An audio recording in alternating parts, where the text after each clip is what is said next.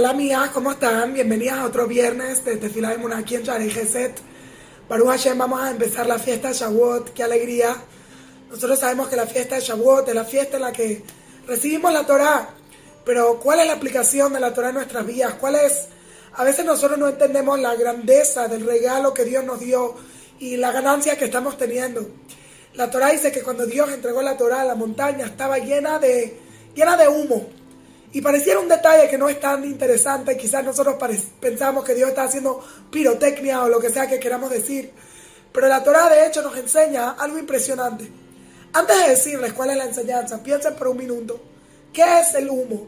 El humo se utiliza para distorsionar nuestra visión, para distraer nuestra realidad, para distraer nuestra atención, eh, desviar la vista para que no veamos qué es lo que está pasando en realidad como en un show de magia o cualquier cosa, de repente sale humo y todo el mundo no sabe qué es lo que está pasando y se va de lado. El humo, ese es su propósito, pervertir la realidad, eh, eh, hacernos pensar que vemos algo que no es.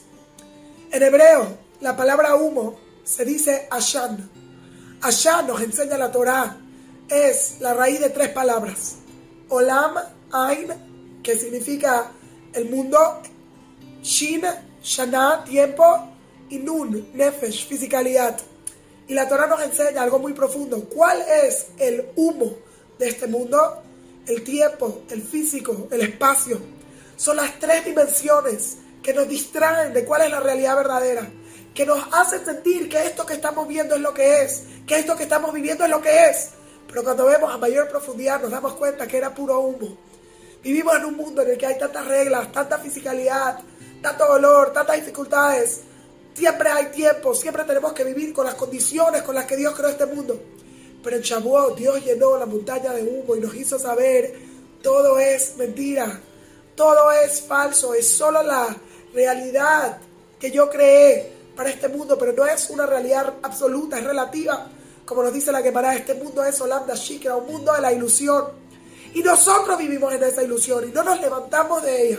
Y pensamos que todos estamos limitados por estas dimensiones. Pero en Shavuot todo paró y nos damos cuenta que solo hay un Dios, que todo es perfecto, que Dios está por encima de todo, que Dios está por encima del tiempo, de las limitaciones de todos los demás. La Torah nos enseña que cuando Moshe bajó con las lujot, cada lujot pesaba más de 600 libras y sin embargo Moshe la podía cargar. Pero en el momento en el que el pueblo judío pecó, ¿qué sucedió? De repente Moshe, dice la Torah, se le hicieron la Torah pesada y todo cayó. Y aquí vienen los jajamim y nos dicen algo impresionante, dice el Kliyakar. Cuando una persona quiere cargar con la Torah en su vida, la Torah le carga la vida.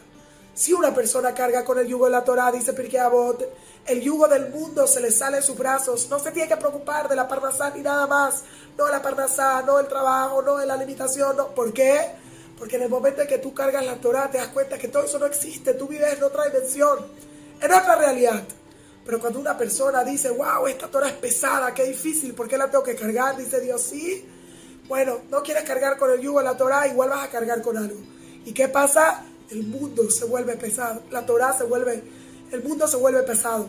Y ahora tiene que cargar con todas las dificultades, con todas las preocupaciones y con todo lo demás. Una lección increíble para cada uno de nosotros. Cuando tiraron a Yosef al pozo, el pozo estaba vacío pero si ven, en el Pasuk dice Abor Rek en Bomay. El pozo estaba vacío, no tenía agua. Y pregunta a los obviamente, si estaba vacío, no tenía agua. Y dice la Torah, no, estaba vacío de agua. Pero no estaba vacío de alacranes y serpientes. Y la Torah nos dice algo impresionante. En la vida siempre uno va a vivir con algo, siempre uno va a cargar algo. Asegúrate que lo que cargue sea el agua de la Torah y que no sean las serpientes y los escorpiones.